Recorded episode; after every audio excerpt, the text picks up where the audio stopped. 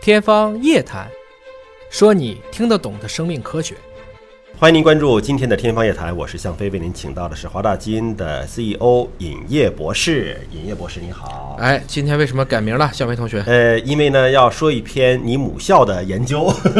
哥本哈根大学一项轰动性的研究，啊嗯，推翻了干细胞发展的传统知识，嗯。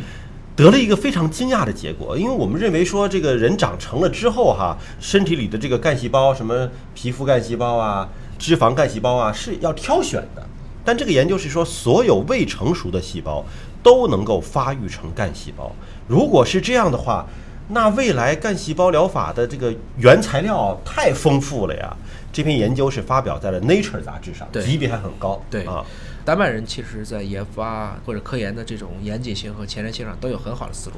我觉得哥本哈根大学当年，包括在量子力学，我们知道在哥本哈根学派也起了很大的作用。这个概念对我来讲，我不觉得奇怪。我们从最开始的一个全能干细胞，到多能干细胞，到专能干细胞，到分化的周末细胞，有一个人画过一个很好的一个比喻，等于说是有一堆山，有峰有谷。什么是全能干细胞呢？在最高的山峰顶上那个东西，它可以在任何的曲度下向下滚。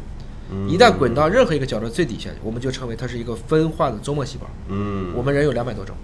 只要没滚到最底下之前，嗯这部分细胞都是有可能再通过一定的外力，比如说你再晃一晃，又给它晃回去。嗯所以也就是说，真正决定细胞的关键，除了它自己基因的作用，我们这是内因，一定有外因。还有它的成长过程。这也就是在二零一二年川中伸弥拿诺贝尔奖的时候，不就是四种相关的干细胞物质咵全加进去了？我们就直接把很多的我们叫间促质干细胞诱导成 iPSC，诱导多功能性干细胞。嗯这个和这个之间的理论，我倒真的不觉得奇怪，这应该是一个顺理成章的事情。换言之，如果我们今天不讲人类的话，你可以想象为什么蚯蚓、海星、嗯壁虎、螃蟹、大肠杆菌，嗯所有的细胞都是干细胞。也就是说，我们只是把它想成人了。我们在人的过程中，外环境的决定要素变复杂了，我们可能才慢慢的产生了人类是不能够重新分化的一个结果。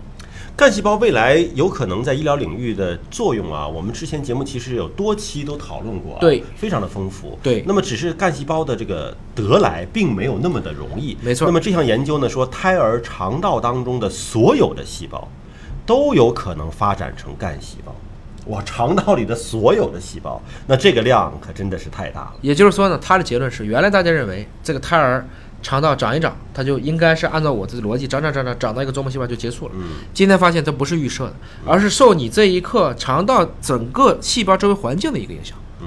也就是说，并不是说我的程序要求你，比如说就到了九个月出来的时候，细胞全部分化成周末细胞了，还得看这个时候外因是不是 OK。在整个的生命当中呢，体内的器官啊，其实都是由干细胞来维持的。干细胞也能够修复轻微的组织损伤啊。人类的这个全能分化能力已经没有那么强了，但是轻微的损伤也是由干细胞来修复。因此呢，更好的了解决定未成熟细胞是否能够发育为干细胞的因素，那么对未来干细胞治疗，包括移植的开发都会非常有用处。它的未来应用前景还是相当广泛的。没错，这个文章呢，除了这个理念，它也应用了一些新的技术，比如说啊，他们这个课题组的一个博士也做了一种可以监测单个肠细胞发育的一个方法，主要就还是往细胞中加入了发光蛋白、荧光蛋白，然后呢，它就可以用非常先进的显微镜去监测这个细胞到底是怎么去发育发展的，嗯，那么现在的研究是发现了这个现象，对啊，未成熟细胞都能够发育成干细胞。都有可能通过逆转，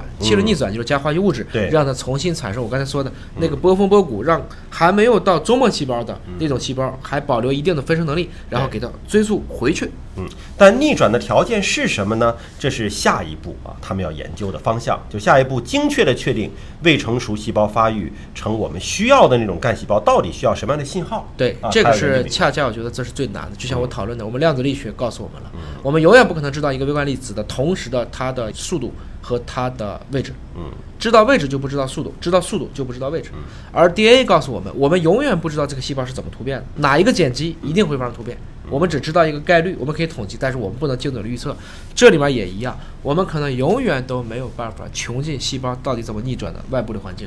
但我们可以往那个方向去，逐渐把简单的问题给分析出来。而且他这个逆转的思路，我觉得可能要齐头并进啊，因为他要的干细胞有可能是不同种类的干细胞。对当然。那么从未成熟细胞诱发成不同种类的干细胞的这个触发的原因，可能对也是各不相同。真到那一天，我们就永生不死了。我们也期待着这个研究能够获得新的突破。好，感谢尹老师的分析和解读，下期节目时间我们再会。